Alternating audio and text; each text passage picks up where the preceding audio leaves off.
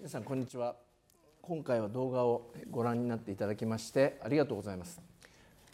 今回はあの今私たちがやっているアメリカ外交政策の中期的展望と日本の課題という研究会があります。でこの一環として、え今回の動画を、え配信しているわけですけれども、えまさにワシントンから、え戻られたばかりの出張されてですね松田、え教授に今日はお話を聞いていきたいというふうに思います。あの1年ぶりにワシントンに行かれて、えどうでしたかっていう話から聞こうと思うんですけれどもそもそも何日間ぐらい今回行かれたんですか？あのちょうど 1, 1週間ぐらいですね。あの動き始めたのは1月30日月曜日からの1週間ということです。はい、はい、で、まあ、1年ぶりに行かれたということでまさに、えー、この間いろんな、えー、変化がありまして特に、えー、ウクライナへのロシアによる侵略とかあとは、まあ、先生が言ってる直近のその週には、えー、バルーン騒動があったそうですね。そうなんですねあのまさにその1月30日にあのアメリカの国防総省の方と、えー、お会いする予定だったんですが、まあ、土壇場でキャンセルになりましてで全くそのアポが回復する まあ兆しもなく終わってしまって非常に残念だったんですが。その木曜日月曜日にキャンセルになって木曜日の夜になってからそのチャイナ、はい、チャイナズスパイバルーンというもうトップニュースで、えー、出まして大騒ぎになって金曜の朝に、えーえー、ブリンケン国務長官の訪中の、まあ、中止というか延期が発表されてで、えー、土曜日に、まあ、撃ち落としたと、はい、まあ、そういう状況であのかなり混乱していたなという印象ですね。すね、えー、あのまさにこのバルーンの、えー、を迎撃するという騒動自体もまあ興味深いんですがやはりこうこれから伺っていきたいのは米中関それが原因というよりは米中関係というものが、まあ、平熱が普通に人間で言えば36.5度ぐらいなところがもう結構熱が出てですねこう非常にこう風邪気味になっているところにそれが起きたからやあのバルーン騒動が起きて過剰反応が起きているということである意味では、まあ、病気の症状の一環とも言えると思うんですよね。でちょっとお伺いしたいと思いますのはこの1年間1年間ぶりにワシントンに行かれて多分今回はあの議会の関係者ですとかシンクタンクとかいろんな方に会われたと思うんですが対中強硬ということは日本でも、えー、我々はよく報道で感じるんですが実際に行かれてみてどういう印象でしたか？1年間の変化は。そうですね。実は1年間の変化ってそれほど大きなものではなくて、はい、私はまあこうやってワシントン DC をこう一つの拠点として、はい、えー、まあ、ウォッチングをし始めたのは2000年ですので、はい、2000この20 23年間ぐらいでこう見てみると大きく変わったのが2018年ぐらいですかね。はい、えー、やはりこの中国自身が憲法を改正してですねもう絶対にあの民主化しませんと、はい、いうことで、えーまあ、エンゲージメント政策というものが海洋政策というのが、まあ、無理だねというのが、まあ、基本的に共通認識になりアメリカ側アメリカ側見てですね、うん、そしてトランプ政権があの、まあ、貿易戦争を仕掛けていくというタイミングあたりが非常にやっぱり大きな転換点で。ただその後、まああのまあ、例えば香港の問題が悪化して、はい、えーまあ、中国が弾圧をしてでコロナになって、えーまあ、要するにオンラインでしかあの状況がわからない、はい、それで、まあ、昨年に、えーまあ、3年ぶりぐらいでワシントン DC を訪問した時には、まあ、相当あの対中強硬という面で固まっていたなと。去年行かれたのが3月が3年ぶりだったんですね、そそこの変化は結構大きかったでしょう、ね、その変化は大きかったですね、やはりコロナを経てということで。はい。でまあ、今回に関してはですね、えまあ、あの笹川さんのこのグループの方々にいろいろと、えー、ご協力をいただいて、はい、あまり自分ではあ自分のコネクション以外であまり合わない方に、こうちょっとアポを入れてですね、はい、議会のこのえー、秘書官の方とか、そういうような方々にもお会いしたりとか、はい、ちょっと普段と違う人とお会いして今までの人たちとのちょっと違いをちょっと見てきたという感じなんですが、やはり、まあ、基本的にはあの共和党民主党を問わず政府議会を問わず、えー、官民を問わずビジネス界も含めて、えー、中国に対してはあ出来すぎというぐらいなまでに、まあ、強硬路線でいくという、まあ、コンセンサスがあると、うん、まあ、ちょっとビジネス界はちょっと違うんですけれども、はい、えー、それがまあ前回と今回でちょっと違う人たちと会って、まあ、確認できたかなと、なるほど。ただやはりちょっと違いは出てきてます、ね、あそうですか、はい、あの一口にこう強硬といっても例えばそのなんですかねこう共産党体制をもう弱めるところまで、えー、強硬に圧力をかけるべきだと考えているようなですね、まあ、例えば前政権のポンペオ国務国務長官ですとかひょっとするとペンス副大統領なんかもレジームウィークニングって言いますかね。そういうような人たちと一方でその対立はあっても協力するところは協力するという、まあ、気候変動なんかそうですよね。今で言うと、まあ、ジョン・ケリー元国務長官で今気候変動を担当している人なんかまさにそういう対立と協力で一方この中間にいやもうこれ米中は戦略的な競争はずっと続くという前提でただ衝突が起きないようにガードレールを設けようっていう結構幅があると思うんですが今回のその改めて強硬という中身を紐解くと中国をどうしたいっていうような声が特に中心にあるというふうに感じましたか？えー、違いで言いますとやっぱりあの今先ほど秋田さんおっしゃったようにそのトランプ政権であったような、まあ、レジームを弱らせていこうという人たちは今野党側にいるわけですよね。はいはい、共和党共和党側にいると、はい、そうすると、まあ、マジョリティを取った下院ではやはりあのこれまで以上に要するに行政府を困らせてもいいぐらいな感じで中国に対して厳しくやろうという。共和党、共和党側ですね。下院で過半数を取ったという、はい。はい、ですからあの、まあ、できたばかりですけれども中国問題に関する特別委員会っていうのがあ、はい、あのマッカーシー議長の、えー、肝入りで、えー、できたわけですけれども、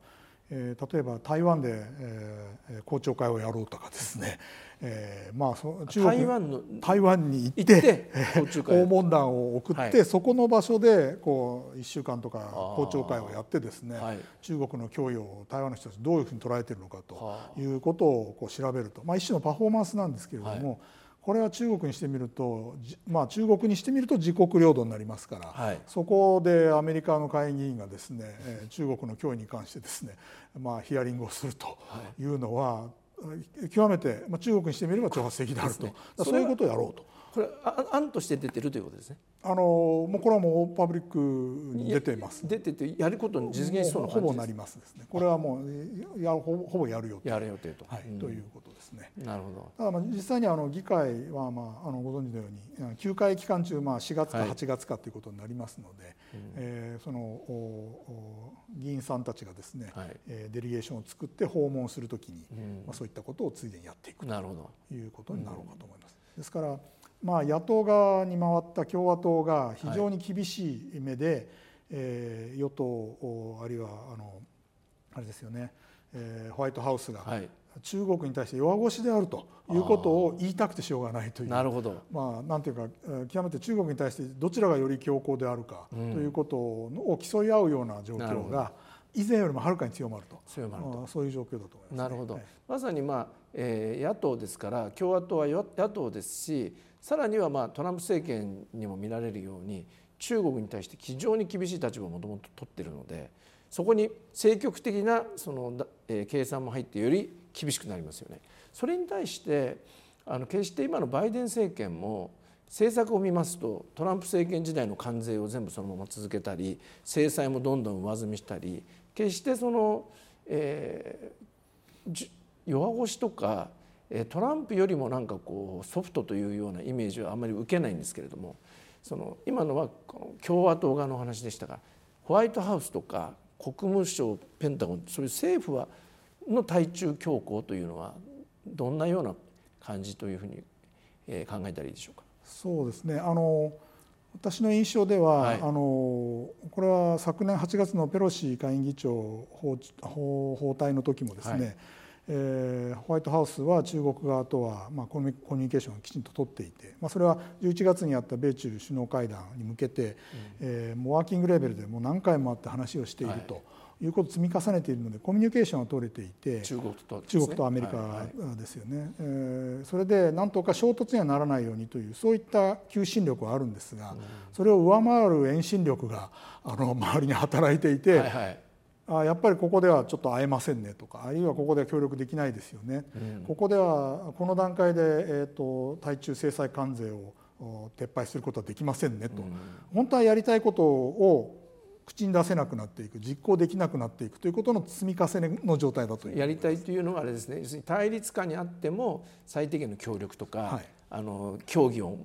協議をちゃんと維持するとか、はい、そういうことが難しくなって難しくなって例えばその対中制裁関税に関しても、うんはい、アメリカはインフレなわけです、ね、そうですね。一旦だからやめたいわけです。やめるという、ね、話がありましたよね。はい。うん、ところがそれがもう立ち消えになると、うん、もしも米中の間の話し合いがうまくいって中国側の挑発的行動というのがこう収まっていくというようなことがあれば、はいうん、あのある程度のタイミングで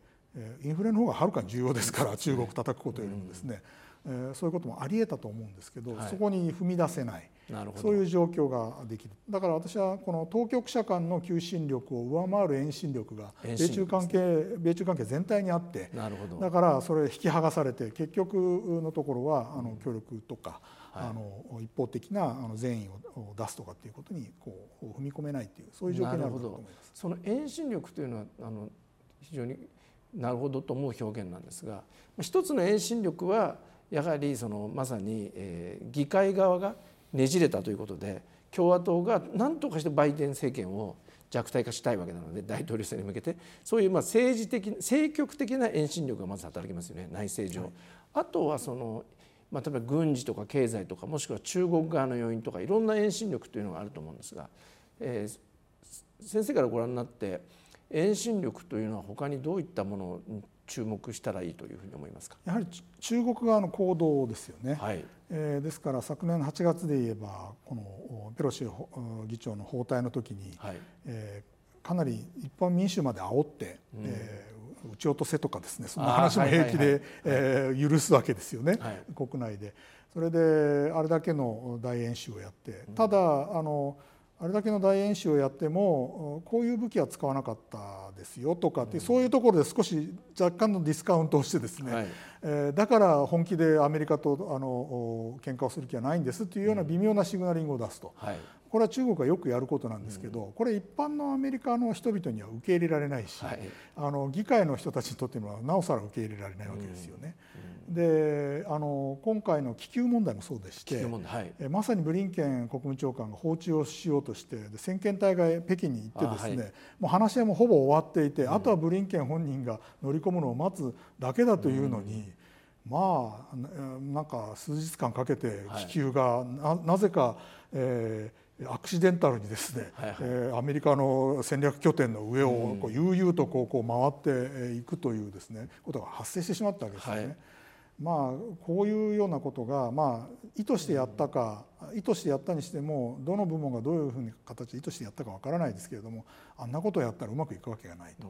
まあ、要するに中国側のさまざまな行動というものが、はいえー、中国にしてみればあれ一番最初の段階であれ中国のものだって認めてるわけですよね。そうですね。あれはあの後で考えて彼らはしまったと思ってるはずなんですが、はい、白を切ればよかったと、うん、思ってるはずなんですがおそらくもう U2 なんかで撮影してますから中国のものだってのがば、ばれていると。うん、でそれをあの傷つけない形で撃ち落として回収すると、はい、白は切っても無駄だぞということを伝えたから向こう、中国側は、はい、認めたんだと思うんですけれども。うんああいう形で少しは歩み寄るつもりなんだからアメリカはそれをネタにして米中関係を悪くしてはならないと、はい、あの自分たちで気球を送り込んでおきながら、うんはい、それを撃ち落とすとかそれをネタにしてあの中国側を批判してはならないというふうなところに、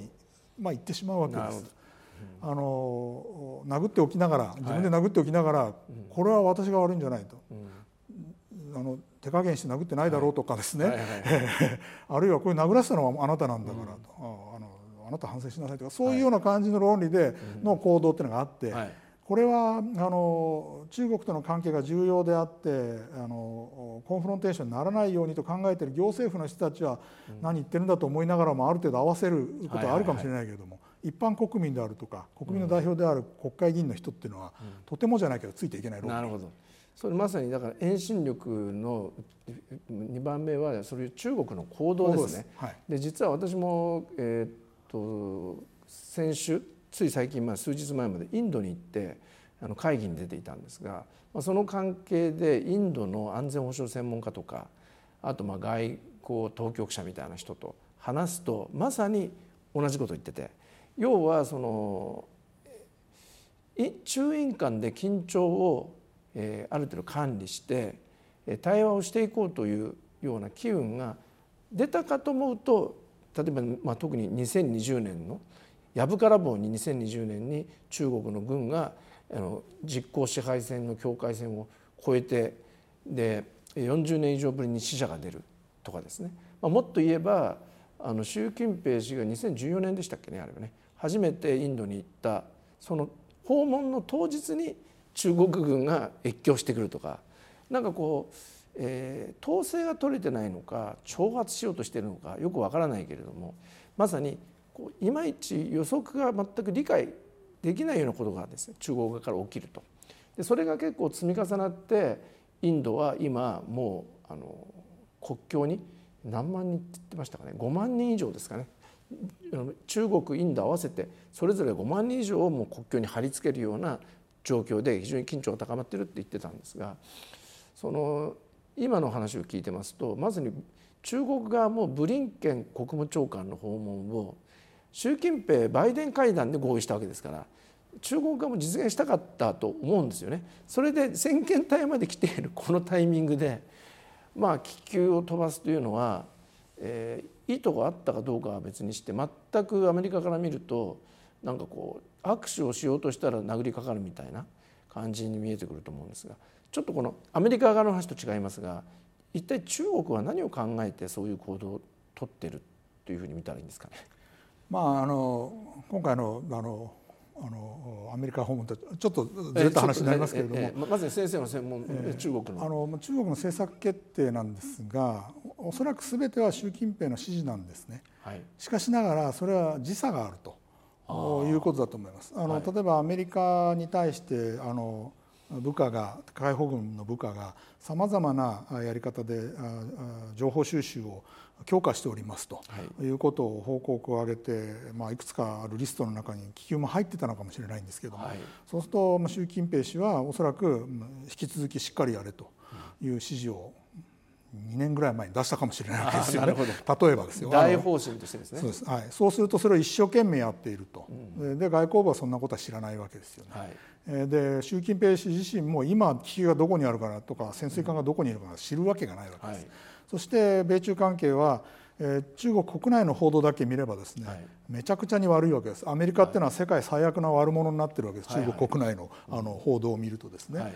その状況の中であの中国国内には自己洗脳あのファンクションというのがありましてですね、はい、多くの人が自分たちがやってる宣伝の中で生きていてその中で、えー、アメリカは、まあ、悪の権化なんで、はい、もうとにかくあのギリギリとやらなきゃいけないと思ってると。で一般の人々が知らない中で実は米中がこう接近しようとしてるわけですよ。うん、そうそのタイミングでだからもうだいぶ前に習近平主席のですね、はい、あの指示を受けてしっかりとやっていた情報収集活動とたまたまそういうのがぶつかるとこういうことがしょっちゅう起こるわけです、ね、なるほど、はい、で彼らも解放軍も「いやこれは我々はあの習近平主席の指示に基づいてやってることですから」と言って自らを守ろうとするなるほど。そうすると自分があの出した指示に基づいてやってるわけだから処罰するわけにもいかないと、だから多めに見ると。だから繰り返されると。これが延々と続いているというのが私のなるほど、まあ、やっぱ例えると企業に例えれば猛烈に、影響力を持つオーナー社長がいてでその社長はまあ業界内で揉め事を起こすほどまでに販売を拡大しろというつもりで言っているわけではないんだけれどもただとにかくあの売り上げを伸ばせとかですねあのシェアを拡大しろという大方針は出してて非常に怖いオーナーなんでそうするとやっぱりこう忖度というか忠誠心忠誠心をこう示さなきゃいけないんでもう社員が猛烈にやると。そうすると別にオーナーは揉め事を起こせと言ってるわけじゃないんだけれども他社とこうなんかこうシェア争いでちょっと暴力沙汰になっちゃうとかですね。そんなようなことが起きるっていう、まあ、ワンマンオーナーにありがちな組織っていう。そうですね。でそれでちょっとワシントンに話を戻し戻しますと多分その共和党の人たちのその積極的な対中強硬論とは別にその政府やシンクタンクの人たちは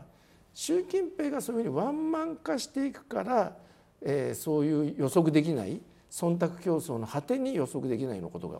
飛び跳ねるようなことが起きるっていうことも多少頭に入れてあの付き合わなきゃいけない。でこれはある意味では、えー、やっぱ対話だけじゃ拉致開かないね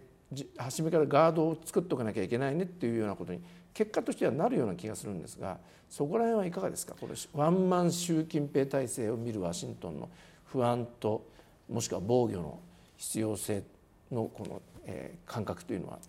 あのやはり非常に強いと思いますね。特にあの、うん、ウクライナ戦争ですね。ロシア・ウクライナ戦争というものが起きて、えー、プーチンという、まあぜまあ、絶対的な独裁者があ判断を誤ったわけですよね。はい、ですからあの習近平に対して、えーまあ、周りはイエスマンで固めているわけですから、はい、いい話しか入ってこないと。うん、今やもう首脳会談とかであなた違いますよということを教えるぐらいしかできないわけですよね。はい、まあ、コロナが終わってこう私は病み上がり外交と呼んでますけど皆さんい。ろんなところで会うようになって、これ非常に良いことで、で習近平の部下もですねあああの来週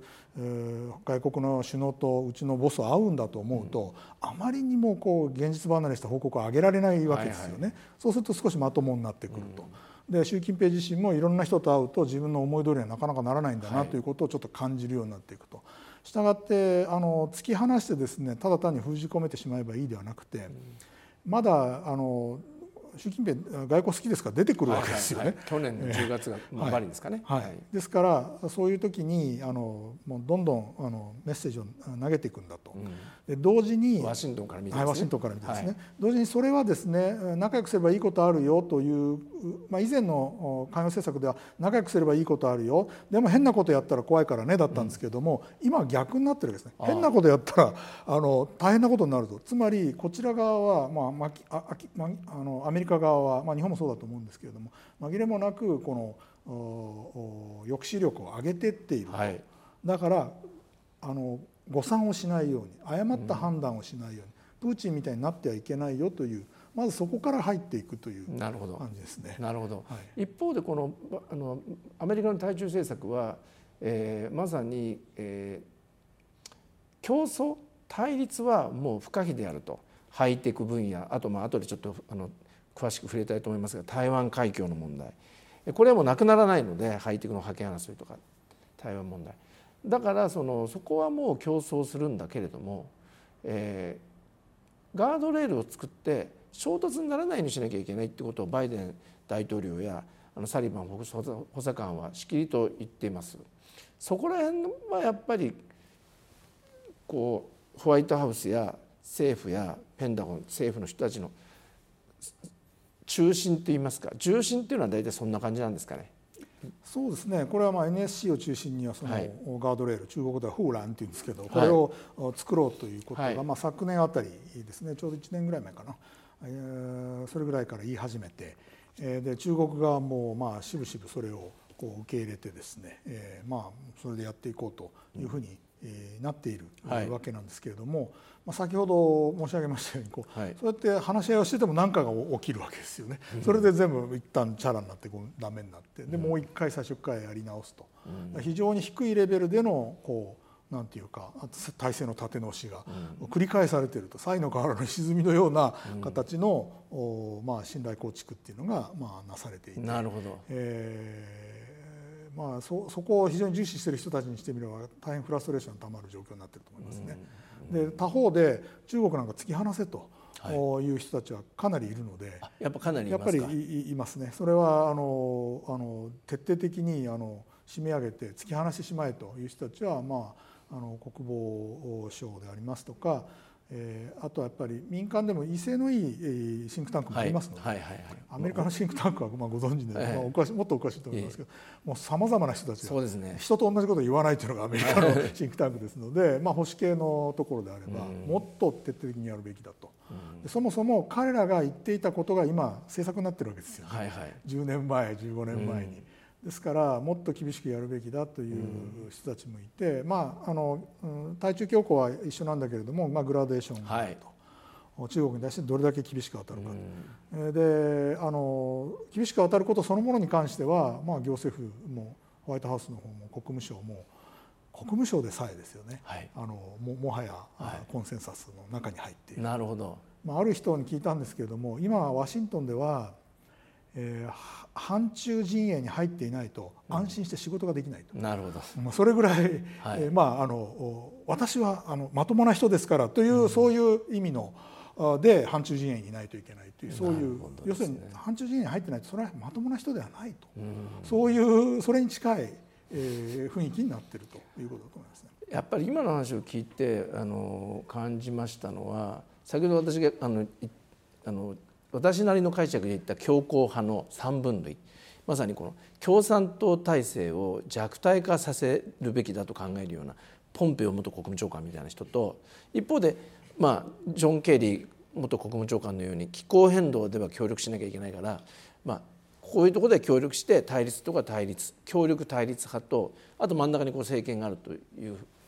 いうふうにさっきお話したんですが今の話を聞いてるとやっぱり中国側がこう習近平体制の強権が強まれば強まるほど下がこう忖度してこうアメリカから見るとちゃぶ台返しみたいなことが起きてしまう、まあ、今回の気球もそうですけど。そうするとここら辺にとどまりたいんだけどなんかこうちょっとこっちに、えーまあ、そのこっちの意見も結構えー、もっともっと性悪説というんでしょうかねもうあのみたいのもあってここら辺に重心が移っちゃってるようなそういう感じもしますかね。そうだと思いますね。うん、先ほどおっしゃったそのあのケリーのようなタイプの人っていうのは、まあ競争するところとあの協力するところを切り分けてやりましょうということなんですけれども、はい、あの中国にしてみればとんでもない話で、うん、あの半導体でこれだけ制裁を受けておきながら、気候変動では協力しろと。いいとこだけ取るのかと。どうしてそんなことがあり得るんだということで。中国側からも非常に評判が悪く、アメリカの国内から見てもあの、まあ、それは言うのはいいけど現実には難しいでしょうというふうに思われてると思うんですよね。で中国との関係が非常に重要なんですという、まあ、キッシンジャー以来のですね、はい、えー、何人かいるんですけれども、はい、まああパセティカリアンインポータントという言葉が聞きますけども気の毒なぐらい あの重要ではないと、うん、全く影響力がないという。だからただかつては、まあ、名前を挙げるの気の毒なので言わ 言わないですけどこの場では、あのかつてはその人たちの言ってることがあの中国認識やアメリカにおける中国認識や対中政策においてまずは聞かなければならないという、はい、そういうグループの人たちが今はもう気の毒なぐらい完璧無視されてると。いう状態ですね。で、まあ、そうした中でそうしますと、まあ、いわゆるこう共産党体制弱体化路線と、まあ、そうじゃなくて競争管理派のこの中間ぐらいの間にですね、はい、こう軸足がシフトするとやっぱり心配なのは何かその緊張が高まるだけではなくてそれが衝突軍事衝突になっていくというリスクなんですがそれが起きるとすればまさに台湾海峡で。で今のこの話の全体像の中で台湾問題っていうのは今回の訪問も踏まえてどのぐらいこう危険といいますかリスクはどう見たらいいというふうに感じてますか？そうですね。あの専門家の間でもあのいわゆる台湾有事がいつ起こるのかどういう形で起こるのかっていうのは分かれていて、これアメリカの専門家。アメリカの専門家の中でですね、あのまあ、これはあのインド太平洋司令司令官をやったあのデイビッドさんという大将がいるんですが、まあ、彼女あ彼があの2027年ということを言ったもんですから、はい2027年までの間のことをデイビッドソン・ウィンドウという言い方をアメリカではするらしいんですがそれが一つのあの議論の一つの叩き台になっていて、はいはい、それより前なのか後なのか、うん、あというような議論が非常にまあ増えていると。うん、まあ、私なんかは、まあ、あのえー、台湾を占領するようなそれを目的とするような武力行使というのは中国の能力がまだそこまで至っていないと、はい、でアメリカが介入するリスクもあると、うん、コストリスク能力的にも相当難しいという見方をしていて、うん、まあ、そういう議論をすればそうかもしれんという話になるんですが、ええ、危機感は日本の専門家よりアメリカの専門家の方が高い感じがしますね。すうん、えー、それはあのそういったですねあの形で言わないとやはりアメリカの実際の政策であるとか予算が変わらないですしあとはもっと変わらないと思っているのは台湾ですよね。台湾のやはり防衛予算が変わらないといけない。上がらなければいけないしあとはその、えー、これはまあ蔡文政権があのついに決断しましたけれども、まあ、兵力不足ということがあるので、はいはい、兵役を4か月から1年に延長する、これはアメリカが相当要求をしていました。ですからあそういったことはですねある程度危機感がバックにないと、はいあの変わらないんですね実際。日本だってあの誰が民主主義国家の中でですね、増税をしてまで防衛予算を2倍にするなんてことやりますかと、はい、それはやはり危機感がなせる技であって、またそういったところをきちんと、まあ、中国が実際に何をやっているのか、うん、今後5年10年かけてその彼らがどんな大軍拡を今進めているのかということをよく理解した上で、えー、それ軍拡をやってるってことは使うはずだろうとアメリカ人は極めてリニアに考えるんですね、直接的に。はいあの中国人はあまりそういうふうに考えないんですけれども、軍拡をしてですねそれをバックにして相手を絡め取ればいいっていうのが基本的な中国の孫子の兵法なんですけれども、はい、あのアメリカ的な発想でいうとリニアに考えるので、はい、同じ現象を見ても中国の軍大軍拡を今やってるのを見てもですね、はい、アメリカ人はより直接的に飛び跳ねるような形で危機感を感じているという、うん、なるほど、まあ、要するにあれですよねこう、えー、デビッドソン・ウィンドは能力能力、まあ、人間で言えば筋あのお金を持ってて筋トレして筋肉がをこう、ね、筋肉を強めているような人間がいればその人が別に喧嘩をしようとしているのかどうかは別にしてその人と自分が対立してたら喧嘩になった場合に大変なことになっちゃうし喧嘩しようと喧嘩できるとその人が思うだろうからその能力に着目するとやっぱり危ないっていうふうになるのが多分デビッド・ソ・ウィンドウで。で松田先生やあの中国の専門家はいやそれ筋肉は危ないぐらいついてるけど喧嘩を仕掛けると決めたわけじゃないからそれはちょっとまだ決めつけるのは時期尚早なんじゃないかみたいなそういうような議論っていうふうにちょっと見えるんですけどね。はいいかがですか？まあまあそうなんですけども、ええ、ただまあ私なんかの場合には、それでもあの中国の軍拡というのは将来における現在機能しているこの抑止というものを将来打ち破るためにやっているのでだからこそ今決断をして、うん、えー、日本アメリカ台湾というのはですねしっかり防衛力を強めなければならないただこういう議論の仕方をするとですねえー、でも怒んないんだろうみたいな感じで言われてしまうわけですよね、はい、そうするとやはりアメリカ的にですねあの怒るかもしれないという議論から、うん、あの危機感を持ってもらってそして実際の行動予算を増やすとかですね。そういうところに持っていこうという、まあ、そういったまあアプローチの仕方ですよね。なるほど。あの知的に誠実であるかどうかと いうふうに言い換えてもいいかと思うんですけれども。アメリカ人はそのまさにあの軍拡をしているのであれば使うはずだとはい、極めてリニアな発想でそうですね、まあ、意図は一夜にして変わるわけだからやっぱり尺度は能力があるかないかであるっていうことだと思うんですが、はい、あのそういうアメリカの視点を感じてえー、感じた時にですねこう非常にこう単純な質問なんですがもしも台湾が中国に独立とかですねそういうような挑発的な行動を台湾がしてないのに攻撃をされたらやっぱりアメリカどういうふうに出ると思います？介入防衛に回ると思いますか？これがなかなかあの、はい、微妙な話で、まあ、はい、アメリカはあの、えー、の基本的な戦略は台湾関係法にあるように、適切な手段を取るということになります。アプロプリエイトアクションというのは、まあアプロプリエイトであれば、適切であれば何でもいいわけですよね。で、えー、通常はそこに武力介入を含んでいるというふうに、うん、解釈するわけです。アメリカ側の武力介入ですね。それは1978年までアメリカと台湾にある中華民国は同盟国だったわけで、同盟関係が、まあ、北京とあ、まあ、中国が外交関係を持つということでそれを切ったわけですけどそのことははい台湾をどうぞ中国にプレゼントしますという意味ではなくて、えー、米中国交正常化の前提というものはあの中国が台湾問題を平和的に解決する、うん、解決するですからね。という期待に基づいている。これは台湾関係法に書いてあります。はい。はい、えー、したがってですねあのもしも武力を使うようなことがあるんだったら米中国交正常化の前提自体が吹っ飛んでしまうんだよという、うん、実はこれ日本も同じような立場なんですけれども、はい、そういう立場に立っています。うん、ですから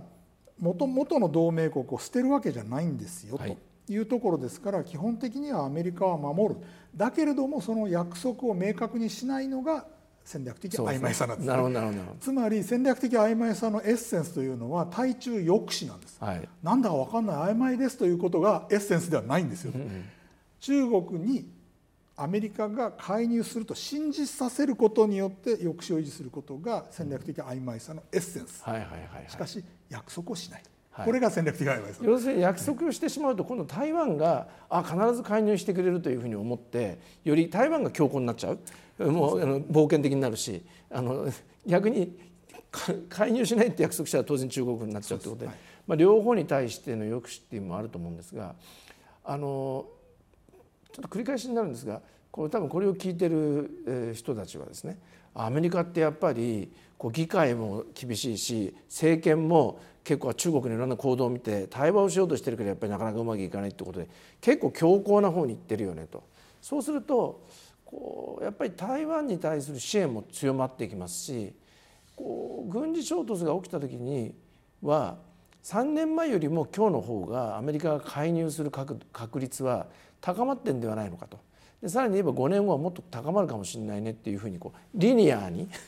考える人もいると思うんですがそこら辺はどういうふうな印象ですか？そこはやっぱりあの、ええ、まあ、上下はあり得る。この幅があるってことですね。はい、それは、うん、あのこれまでもですね例えば2000年にあの、えー、ブッシュ大統領が当選して大変、はい、中国に対して厳しかったわけですが、はいはいはい、その後にまあ9.11が起こってですね米中が関係強化してアメリカの敵はテロだと,、はい。えーと、大国ではないんだというふうに変わっていくわけです、はい、急速に変わったわけです、私その時駐在してたんでまさにその急激な変化を。はいでむしろ台湾の方があのプロボカプロボカティブであると、うん、陳水扁の方がトラブルメーカーだということで台湾に冷たくなっていくわけですよね。で、えー、温家宝やあの胡錦涛とは握手するけど陳水は知らんみたいなふうになって、はい。まあ、陳水当時の独立志向の強い台湾の総統ですね。ですね。陳水扁さん、はい、ですからあのそれは変わりうると。なるほど。で現状でなぜアメリカが台湾を非常に信頼してですね支援してますよね、ね、どんどんこれはなぜかというと、はいやはり蔡英文政権が非常にうまくマネージしているという。蔡英文氏はですね蔡英文総統はあの中国を、えーまあまあ、挑発しないと。で現状維持であると、はい、でこれはあの独立志向の民進党政権にとってみると、はい、あの有権者にしてみると支持者にしてみるとやや物足りない。物足りない物足りものすごく物足りないです、はい、しかしながらそのことによってアメリカの支援を確実なものにしていると。でもう一つの大きな要因というのは中国があまりにも悪役であるとい。うことですね。特に、あのまあ、香港の、まあ、弾圧というものあそこまで徹底的にやった、はい、これは台湾の人々にとってとって大変な衝撃であると、うん、あとはこのコロナ対策で、はい、えー、実際にあの台湾の人々でですね中国大陸であの仕事をしたり留学をしたりあるいは家族として住んでた人は100万人近くいたということですね。2300万人口のうちの100万人近い人が中国大陸にいた時期があるんですが、はい、コロナを経て今二十数万人まで減ったそうですか。4, 4分の1 4分の1ぐらいということですねつまりあの、まあ、そういう意味であの台湾が、まあ、中国に対して非常に警戒心を強めた、うん、それまで馬英九政権ですね。あのまあ、若干あの独立反対で中国に融和的な馬英九政権の時には、このままでいったら統一しちゃうんじゃないのかと将来的に。融和的ですからね、はい。えー、という印象もあったわけですよね。はい、当時はあのアメリカもオバマ政権で、うん、まあ、特に前半ではあの中国との関係っていうのをうまくやれるんだと、はい、ちょっと思い込んでた節があると。うん、ですからそこから随分変わってきて、えー、いるということもあって現在は中国のパフォーマンスも悪いしで蔡英文政権のパフォーマンスも良いと、でアメリカは米中関係ものすごく悪いので、はい。ですから台湾支援というのはどんどんどんどん進んでいるという、なるほど。こういう構図になってます。そうした構図の中で台湾側では来年の1月ですかね。ね。総統選挙がまあ予定されてますがそれに向けていろんなこの論争が台湾の中でも熱くなっていくと思うんですけれどもその台湾ファクターというのを今の状況に当てはめるとどこら辺に注目注意した方がいいというふうに思われますか？そうですね。あのこれはあの 今回のアメリカ出張でも非常に強く感じたことなんですがアメリカの台湾支援に関しては長い間論争があって、はい。それはですね、えー台湾支援はサブスタンス実実態を重視するべきであるという議論と、はいえーシンボリズムですね、あはい。まああのおまあ、象徴的なものですね、例えばあのお名前を変えるとか、はい。あのリトアニアもですね台湾の代表書の名前をですね台湾代表書とい。いうふうにするということで中国とリトアニアは大喧嘩をしたわけですけれども、これはシンボリズムなわけです。でアメリカの場合にはもう一つあるのが台湾の高官をアメリカ、えー訪問はいを許すといううん。ことなわけですね。はい。このシンボリズムをどこまで許すのかという問題があって、えー基本的にはしあの政権とあのシンクタンクで政権寄りの人たちというのは、はいあの中国とのぐあのもう日常的な関係がありますのであまり挑発をしたくない、はい。したがってシンボリズムは抑えがちにするということになります。はい。しかしそれは裏を返せば中国を気にしているということになるので、はいはいはい。遠慮してると。遠慮していると。ということになるので、議会にしてみれば弱腰だとはい。いうふうに捉えがちになるわけ、られがちになるわけですね。また台湾側もワシントンにおけるうそのいわゆるロビーングに近いものなんですけれども、それは行政府との関係を持っているまあ、台湾の政権の代表処とそれ以外にですね例えばファパのようなファパえーえー FAPA というですね。ですね。えーまあ日本語で言うと何ですかねえー、と台湾人公共政策う協会だったかな、あまあ台湾人 Formosan Association for Public Affairs湾のためのロビー団体ですねアメリカにおける独立派なんですよ、はい独立派。はい。例えばそういうところもあります。しそれ以外にもい。くつかあるんですけれども、えまあ、そういうところは議会に対してロビングをする、はいはい。これはもう合法的にやっています、はいはい。そうすると例えばこれまでもあの台湾支援の法律とかある決議案というのがはいたくさん出てきました、はい例えば台湾旅行法というのが数年前にできたんですが、これはあの台湾の高官があの訪米をするときにですね、えーこれは面白いんですけれどもまあ中国側が気にするレッドラインなんですがトランジットか否かはい。というのと川を越えるか否かっていうこの2つがありましてポトマック川。ポトマック川なんですよ。はい。でですからあのそ要するにトランジットではなくてもう台湾からアメリカでで台湾に帰るというそういう訪問をするとあのプロボケーションの度合いが高い。はい。でポトマック川を越えてワシントン DC の中に入ったらい。これはダメだということで、なるほど。基本的にはあの中国語で国五類っていうんですけど、くええ。黒い5人ということなんですけれども、ええ。総統副総統行政院長外交部長国防部長はあワシントン DC の中に入れないと。なるほど。まあポトマック川を越えてはいけない。いけないと。ポトマック川のペンタゴンがある側はバージニア州ですもんね。あちらは OK あちらまではいいと。ですからあのそれでですね例えばあの西海岸ならいいのかとあはいはい。いうことです。現在例えば蔡英文総統があのカリフォルニア州にあるですねレーガン大統領図書館記念図書館を訪問してスピーチをするはい。という話が持ち上がっていますが、はい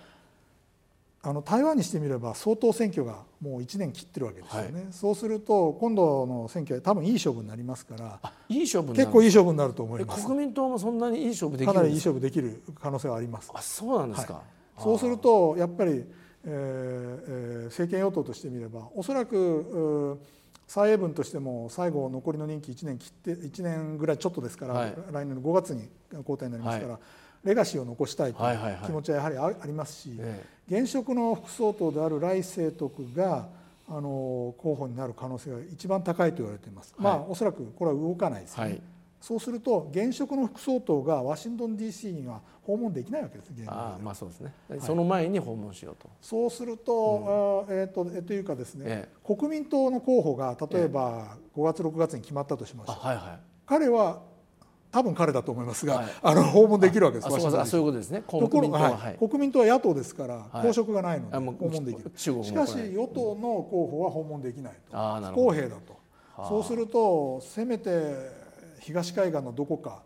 ニューヨークなのかバルチモアなのかあそれともあのまあ、バージニアなのか。とか、うん、そうそういうあのバージニア州のロズリンなのかとか、はいはい、そういうところで、まあ、せめぎ合いが発生する。なるほど。実際発生してるんですアメリカへの接近というかですね、はい、訪問競争みたいな、はい、これはシンボリズムです、はい、で、えー、これはなしでもしもサブスタンスあの台湾に対してもっと武器を売りましょうと、うん、あもっと例えば、えー、実際にですねあの大隊クラスの台湾の軍隊がですね、はい、アメリカにそのまま行って訓練を受けて帰ると、はい、自衛隊がやってるのと同じようなことをですね、はい、例えば台湾の軍隊とやるとこれはサブスタンスなんです、うん、これでも十分中国を怒らせる話なんですけれども、えー、例えば蔡英文総統の訪米とか来清徳副総統の訪米、うん、えー、なんていうのはまさにそのあのえー、シンボリズムになりますし、うん、マッカーシー下院議長の包帯なんていうのもシンボリズムになるわけですよね。そういうことなしでも台湾支援をサブスタンスとしてやることができるわけです。うん、こういうのをどうするのというところで議会とやっぱりあの行政府の間では相当な違いが温度差がある。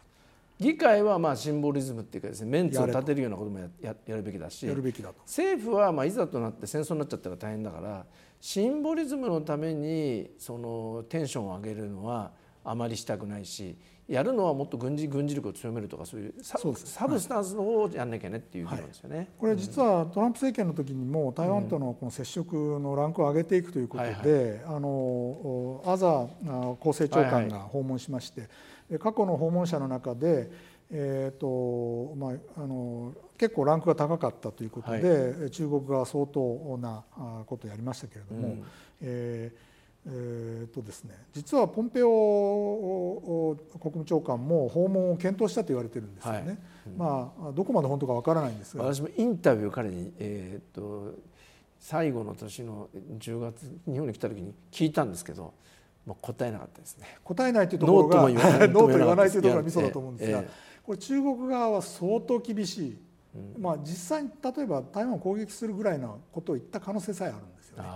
ですからあの極めてそういう意味ではシンボリズムのラダーを上げていくと、うん、ですね。危ないというのは分かってるんです。なるほどなるほど。アメリカ側、アメリカ側ですね。えー、それはあのずっと知識として経験として積み重なっている、はい、ただそれはあの議会にしてみると中国のブラフに負けてると、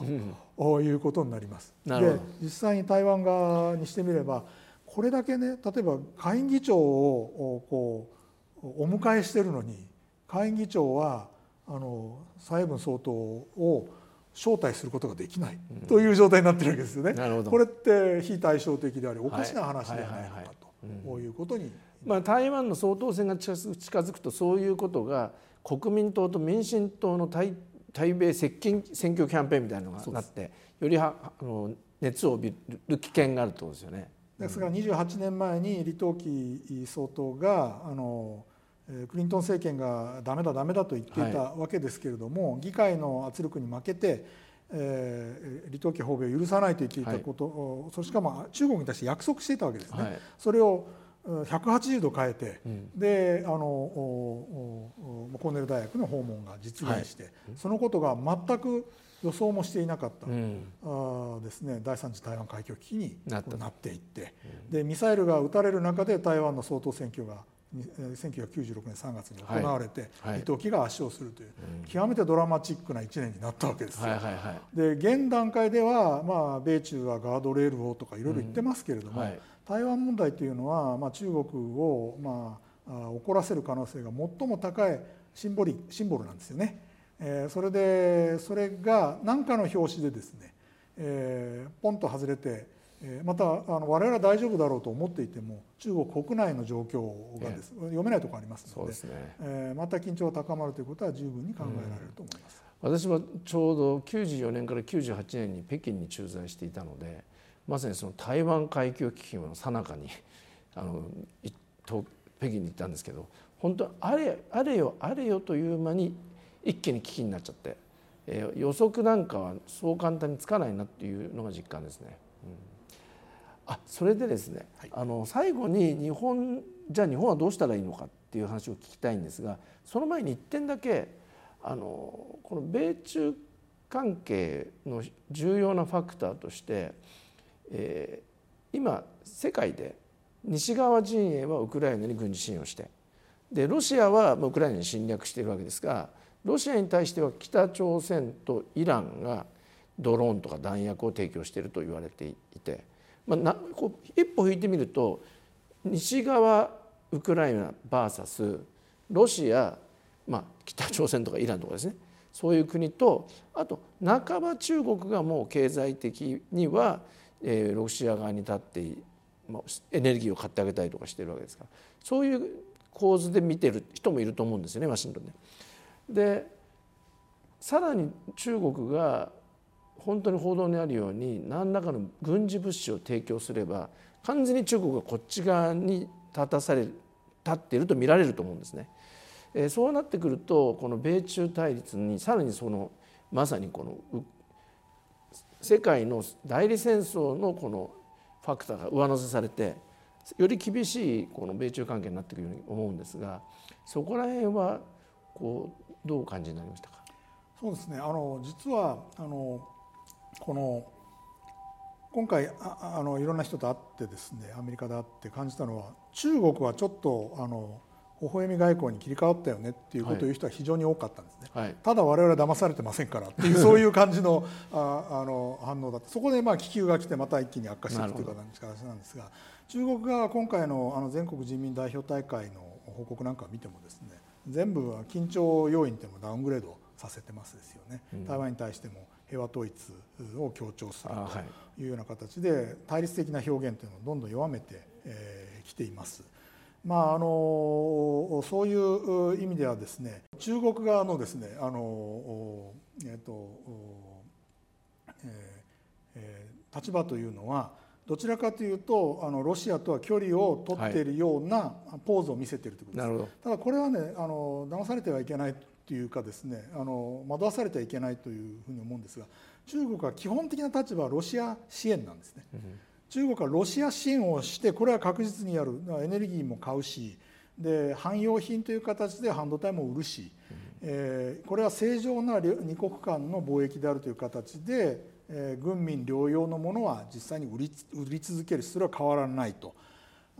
しかしながら露骨な武器に関してはこれは売りませんよと、はい、でこの部分をできるだけ高くアメリカに見せ、うん、売りたいと。いと。見せたいとい。うふうに思っているわけです、はい、舵を切っても軍事物資まで支援してロシアロシアに軍事支援しちゃうっていうところにはそう簡単にはいかないでしょうねそういうそういうことですね。でこれはですねまあ何て言いましょうか、まあ、ロシアの誤算失敗だったわけですねこの戦争というのは。やらこうなると思ってれば分かっていればやらなかったと思うんですけれども、えー、これは同時に習近平の失敗でもあって、うん、誤算でもあってですねこうなることが分かっていればですね諌めればよかったと、はい、あの昨年の北京冬季オリンピックの時にですね、うん、やめてくれと、はい、平和の方がいいんだと言えばよかったのに、えー、まあまあそれもしょうがないですね。アメリカにこうえーとですね、オーカスを作られ、はい、そしてクアッドの首脳会談まで作られ、うん、えー、でどんどん追い詰められたと、まあ、そこでやむを得ず習近平は、えー、北朝鮮に、まあ、ミサイル撃つぐらいならいいよという状況にしであのどうやらウクライナを攻めることでですね米欧関係を破壊しバイデン政権もですね困らせると。プーチンはやってくれるに違いないというそういう状況のもとあのゴーサインというか、はい、指示をしてしまったんですよね。はい、これは実際にドキュメンテーションできますので、うん、これ失敗してしまったわけです。つまり行くも地獄退くも地獄という状況にロシアも中国も陥ってしまったわけです。はい、ですからアメリカにしてみればあのロシア中国がロシアとの距離を本当に取ってくれるのであれば中ロ離間ですから、はい、これロシア人も永遠に覚えて覚えるはずですから非常に良いわけですよね。ええ、もしも中国がロシアを支援するのであれば、え、じゃあ一緒になって叩くよと、うん、で中国の世界経済との関係の方がロシアよりもはるかに大きいわけです、ね、はい、通常にアメリカが単独で中国に対してこうなんかあの制裁をするって誰もついてこないわけです。うん、しかしあのロシアに武器を売り始めましたよということになれば、はい、これはいやいやと言ってるヨーロッパでさえも中国との関係はさらに、そうですね、再考せざるを得ないし日本だって、えー、それはやらざるを得ないですよねということになるわけで、はい、そういうことで中国にしてみればロシアをさらに一歩支援してもしなくてもどちらにしてもよよろしくない、はい。アメリカにしてみればあの中ロ離間を成功させても良いし、はいで中国がさらに一歩あのロシアを支援するのであれば、一緒になって中国をあの締め上げればよいと。欧州も日本もついてくると。いうそういう状況になっている。はい。ということだろうと思います。なるほど。、まあ、そういうふうになるともはや米中対立という次元ではなくて本当にロシア側は中国イラン北朝鮮。でこっち側のウクライナ側は西側がえー介入するということですから、まあ、第三次世界大戦の一歩手前に近いような危険な状態になってしまうんでそういうことは本当にぜひ起きてほしくないとは思うんですがその最後にその日本まあ、そういう米中対立の緊張の高まりとさらにはそのウクライナでの戦争がよりそれを先鋭化させる危険があるというこういう中で日本としてはどうしたらいいというふうに思われますか？そうですねあのやはりまあ日本はあの中国から見てもですねアメリカとやはり違うので、はい。えーえー米中関係があまりにもあの緊張関係が高まってしまったことで、まあ、少しはあの使える相手だと思われてるわけですね。で日本側も中中国から見てですね、日本側もあの中国との経済関係っていうのはあのアメリカよりも早くから始めていますし主要な企業はほとんど中国投資してますから、そう簡単に「はい切りますさようなら」ということはできない、はい。いいわけですね。また地理的に近いですから、うん。未来英語あの隣国ですので、はいあのおまあ、この10年間大喧嘩して、えー戦争もやってで20年後30年後はい仲良くします。できないわけです、はい。それはあの日本の方がはるかに慎重に中国と付き合うというのは当たり前の話だはい。というふうに思いますので、まあ、そういうところでやはり日本としてはアメリカの意図というものを中国が間違いなく理解するようにレクをしてあげると。あ世界情勢こうなってるんですよと。あはいはいはいでやはり中国人がアメリカをどれぐらい理解しているのか、まあ、簡単に締めると北京がワシントンをどれだけ理解しているのかっていうのははい。極めて怪しい、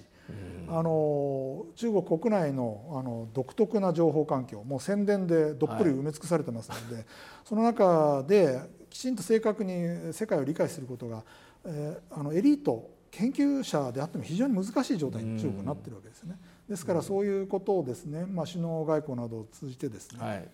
あのきちんと伝えていく、はい。でまだあのおこっちの道であれば平和共存できるんだとはいう道を、まあ、見せてあげるということが、まあ、日本としてまあ対中外交においては必要だろうなというふうに思います。なるほど。ですからただ単にいや我々も金儲けが必要なんで中国とあの、えーの経済関係切れないんですよねっていうのではなくてはい。もっと戦略的にこの道は中国が世界と共存する道なんですよという、そういう戦略的なメッセージに変えていくべきだと思うんです。そうですね。そうじゃないと中国にいやに日本はあの、えーとね、あの中国に経済的に依存しとるんだから、ちょっと続けば言うことを聞くというふうに思われてしまう。そうではなくてこれは中国がこれから生きず生き生存していくための重要な道なんだというふうに思わせる。そういうふうに発想を変えていくという、そういうあのおなんていうか訴えかけをしていくべきだろうと思います。まあ、そういう意味ではこう日本が全然こう国力もそして防衛力も何もかもちっちゃくなっちゃうとえー日本がそうやって中国にインプットしようとしてもそもそも日本と付き合う魅力が中国側に価値が減ってしまう危険があるのでそういう意味ではこのあれですねこの去年の12月に安全保障戦略をもう一回改定して防衛費を2倍ぐらいに増やすという決断は、まあ、遅遅かったかもしれませんけど、まあ、ようやくいいタイミングでもありますかありますねやっぱね。まあ、まあ、私は遅かったと思いますけれども、ええまあ、それでもまあギリギリのタイミングだろうというふうに思います。はいえーで、えーやはり中国はですねこれ一昔前の中国であればあ日本の軍国主義反対でですねデモが起きててもおかしくないわけですよね。はいはいしかしながらそういう一大キャンペーンが起きてるわけでもなくアメリカああに対してですねなんか反米デモが起きてるわけでもなく、えーむしろソフトになっている。はいというのはあの一つには中国経済がはいはい非常にしんどい状況になっているという現実があるわけです。はい今中国側とコミュニケーションを取ればですね第一経済第二経済第三経済ということであの、まあ、経済的なああのインタラクションをもっと増やしたい貿易も投資ももっと増やしたいというのがまさに切実な願いであってこれは中国の社会的安定政権の安定に直結していると、はい、ようやくまともなことを考え始めたわけですね。すねちょっと昔に戻ったような感じがして、うん、少しあの我々も息がつけるという感じになっているということです。ですからこういったところをさらに伸ばしてあげること、はい、あの昔の日本とかアメリカであればああなんだ中国がまた元に戻ったんだっていう形で、すぐにこうあの主導権中国がまた景気が良くなったらまた主導権を取られてしまうということになったんですけど、そうではなく今度こそこちら側がアメリカ日本がですね主導権を取って中国に対してですね過去数年のあの振る舞いというのがいかに中国自身にとってマイナスだったのか、はい。ね、やっぱりこちらの別な道に行こうと、はい、こちらがいいでしょ？これを日米を固めながら、日本の防衛力も固めながらしっかりとあの中国のこの何ていうんですかねその軍拡に対応しながらこっちの道がいいよねと言って今後10年間頑張る、はい、そしてポスト習近平をまで待つと。うん、まあ、そういうのが、まあ、日本のやるべきことなんじゃないかなというふうに思います。わかりました。最後この日本の処方箋も、えー、触れることができまして大変に勉強になりました。ではここら辺で1時間ぐらい過ぎたかと思いますので終わりにしたいと思います。今日はどうもありがとうございました。ありがとうございました。